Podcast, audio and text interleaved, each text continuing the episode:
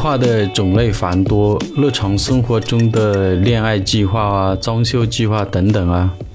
那么工作中的话呢，有日工作计划、周工作计划、夜工作计划，啊，当然了，还有更高层次的年度经营计划、啊战略计划等等吧。那其实关于计划的话，呃，有的人认为起不了什么作用，呃，为什么会这么说呢？呃，有一句话说得好啊，呃，说计划写在沙滩上，目标定在铁板上。呃，就是说计划赶不上变化嘛。啊，还有的人呢认为计划是写给领导看的，是工作无意义的一种表现的一种方式，是领导监督下属的一种管理工具。那其实说到计划的话，就很容易想到对待工作的一种认真啊、细致啊、严谨的一种工作态度吧。那么能把计划做到非常严谨细致程度的，呃，应该就是德国军队的作战计划了吧？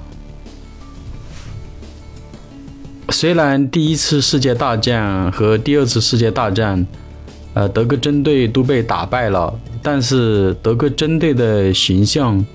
依然令人望而生畏，是公认的素质优秀、战斗力强大的一个针对。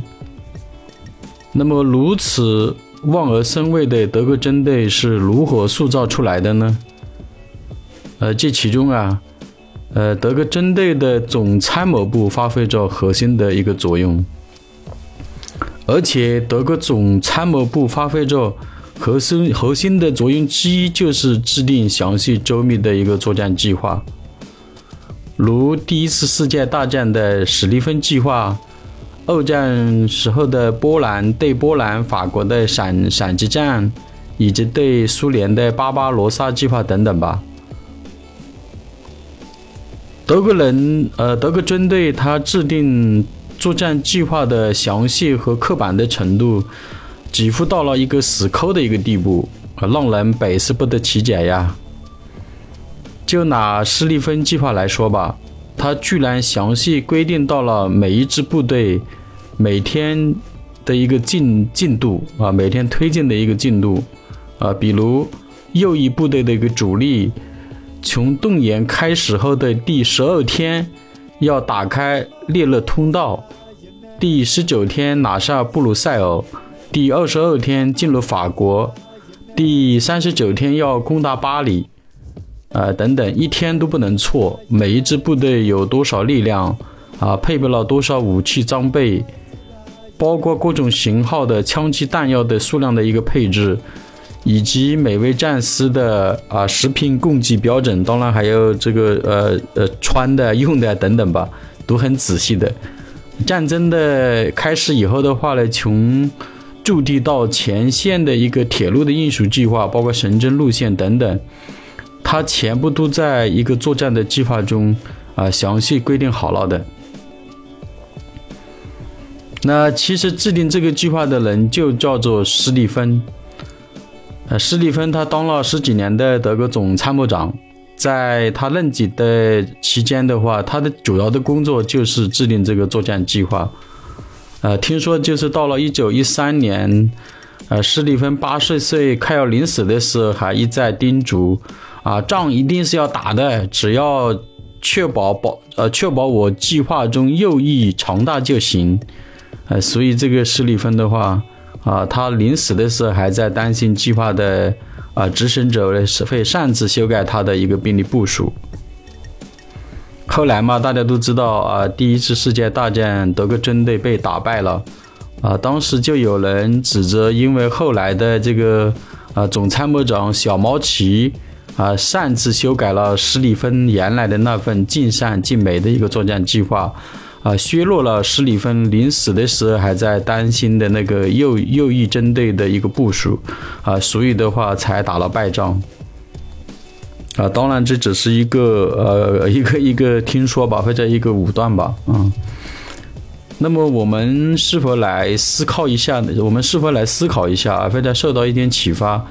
那严谨而周密的作战计划真的能够帮助打造德国军队强悍的战斗力吗？啊，不好意思，其实并不是这样的。呃，有一位著名的德国将领就坦率地说过，呃，战争前必须要制定作战计划，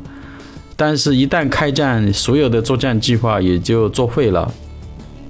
花了这么多功夫编制的作战计划，为什么就不起作用了呢？这到底是为什么呢？呃，其实啊，因为在战场上，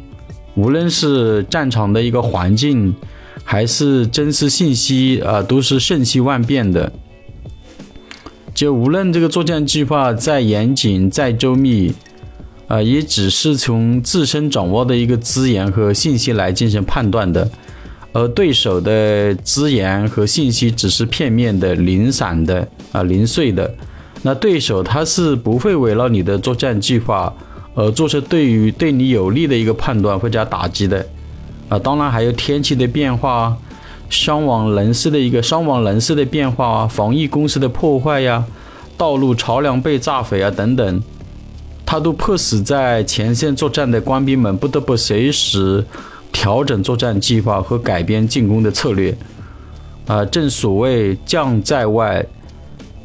精命有所不受啊，就是指在前线作战的时候，不必按照制定的一个作战计划来来行事的，就不必请求上者的一个指令啊，要紧紧抓住制胜的一个机会，自身截断，果断的应对风扇的一个挑战。所以啊，在战场上的话，它各种不确定的因素和意外情况的发生。随时都有可能打乱你原来的一个作战计划。那么既然如此的话，那计划还有用吗？还有必要制定作战计划吗？答案是肯定的，还是有必要的。呃，计划其实它不是用来不折不扣的实现的。呃，作战计划的制定的目的主要有以下三个方面的一个功能。第一，作战计划它是在这个制定的一个过程中呢。其本质，它是一个统一上上下下全体官兵的一个意志和决心的一个过程，啊，明确了这个战略方式方向，清点作战资源的过程。我们就拿施里芬计划来说吧，它的核心灵魂不是多少多少的一个针对啊，在哪一天啊，要要行进到哪里，要具体打下什么目标。啊，其实它的战略精髓就是德国要避免陷入东西两面作战的一个困境，必须要速战速决地打败法国，然后针对俄国动员速度比较慢的一个特点呢，打一个时间差。啊，打败了这个法国以后呢，要迅速转回去啊，回过头去打俄国。那么在制定作战计划的十几年的时间里呢，其实就是整个德国的话上上下下。啊，统一这个战略共识的一个过程。所以，施里芬计划本身在战场上是不是能够顺利实施，呃，这是无法预测得到的。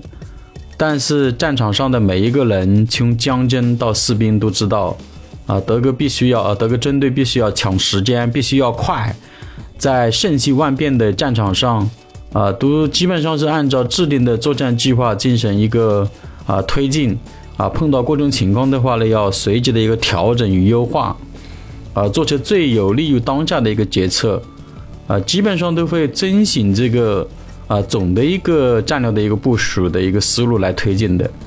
啊，所以的话，即使他的作战计划本身打乱了，但是他作战的一个灵魂都在。那么作战计划它的第二个用处就是让前线的官兵有一个呃作战资源的一个框架可以利用，因为有了这个事先的计划，呃，就是你的计划出现了一些偏差，那么也大致能够了解周围的一个资源的一个情况，啊，打个比方，在战场上可能有的部队因为各种啊突发的因素啊啊，比方说可能天气的原因啊，可能这个呃这个。的对方对手的这个这个打打击的原因是吧？那脱离了这个原来作战的一个规定的一个时间跟地点啊，但是其实在整个的战场上的话，全体官兵基本上还是严格按照这个作战计划来推进的嘛，啊，所以总体的环境还是有一些呃确定性的因素或者资源是可以来进行判断跟加以利用的，所以他这支部队的指挥官的话就可以大体的一个预测得到啊哪里可能有补给啊，哪里可能有部队驻扎啊。啊，这样就不至于漫无目的的呃瞎瞎撞乱窜啊。那么第三的话，就是通过计划可以强化基层官兵的一个指挥的素养，提升基层官兵的一个作战能力。因为在这个战争前的话，啊，这些基层的这个官兵都参与了这个呃作战计划的整个过程，也都知道了这个作战计划的一个呃详细的一个情况。啊，所以他们被这个强有力的一个计划的进行了一个约束，那么所以在战争中的话，他们接到的命令的话，往往不是很具体、很详细，而是需要根据当时一线的一个作战的各种各样的一个环境，来做出有针对性的一个调整跟部署。呃，就是因为这种来自这个基层的啊一线的这种官兵的。啊，这种当时的当地的一个强大的一个集成力的话，啊，让这个德国军队在战场上表现非常的出色，啊，非常的出色，啊，远远超出了这个德国的一个资源的能力，啊，就是他通过这种作战计划的一个啊动员，一个详细的一个制定，大家的一个参与，那么所以的话就等于是啊得到了非常好的一个。呃，指挥各方面呢，包括战略各方面的一个锻炼，啊，就是能够锤炼这个一线官兵的一个指挥的一个能力。呃，所以的话，就是这个啊，德国针对战斗力强的根本原因，就是因为这个作战计划造就的另一个最有价值的一个收获，啊，就是培养了呃德国针对基层指挥官的真实素养，提升了德国针对基层官兵的一个作战指挥的一个能力。那说了这么多，我们还是回到工作中来吧。那么工作计划的目的，也就是帮助自己提升工作效率非常管用的一种管理工具。那为什么这么说呢？啊，我们来打个比方，那一个班组长的话，他如果在制定第二天班第二天的这个班组成员的工作任务的时候，他就会去思考这个整个班组的成员啊，第二天在每个时间阶段具体的工作任务。他就会考虑每一位班组成员的啊技能的一个熟练的程度，以及做好工作所需要的物料啊是否足够啊，啊他使用的工具是否好用啊，然后是否要进行一个质量控制要点的一个培训啊等等，啊编制了这样一份详细的日工作计划，那么如果提前挂在车间宣传栏内啊或者公布在微信群里面。那么，如果你是这个班子的一名成员，第二天一早来上班，呃，是不是觉得心里很踏实？那么跟着这么用心的班长干活就很放心吧，是吧？那么，其实作为一名部门主管，在制定周工作计划的时候呢，啊，就会考虑到方方面面的因素，比如啊，哪些物料是经常会延误交期的，那么就要提前跟采购部门的负责人要确认交期。啊，如果如果交期还是来不了，那可能要要做好调整，比方说插单呐，啊，或者这个申请这个，呃，这个这个交期的一个一个延误一天或者两天的一个打算啊，等等吧，要做一些应对的工作。啊，还有呢，哪个工序容易出现质量问题，那么他可能提前要有这个 IPQC 的这个负责人啊，啊，IE 工程师啊，来讨论这个周准预防措施。那如果他在呃本周在计划下周工作计划的时候，如果下周有新员工来入职的话，他还要考虑安排新员工的入职培训等等。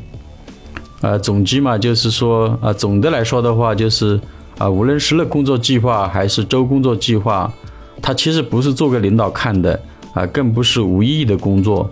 相反，工作计划能让我们提升工作效率啊，提前盘活呃盘活这个资源。啊，做到未雨绸缪，还能够提升自己的管理能力啊，获得团队成员的支持与点赞。计划其实就好比我们去旅行的这个行程安排，是一个呃前期的一个攻略呃，是胜利抵达目标的一个路线的标注啊，是事先的一个预警啊，也是防范风扇的一个预报啊。这个工作计划其实是自我事事先的一个演练吧。所以我们要制定工作计划的话，它其实是能够帮助我们来达成目标的一个非常好的一个路径的一个手段啊，也是一种非常好用的一个工具。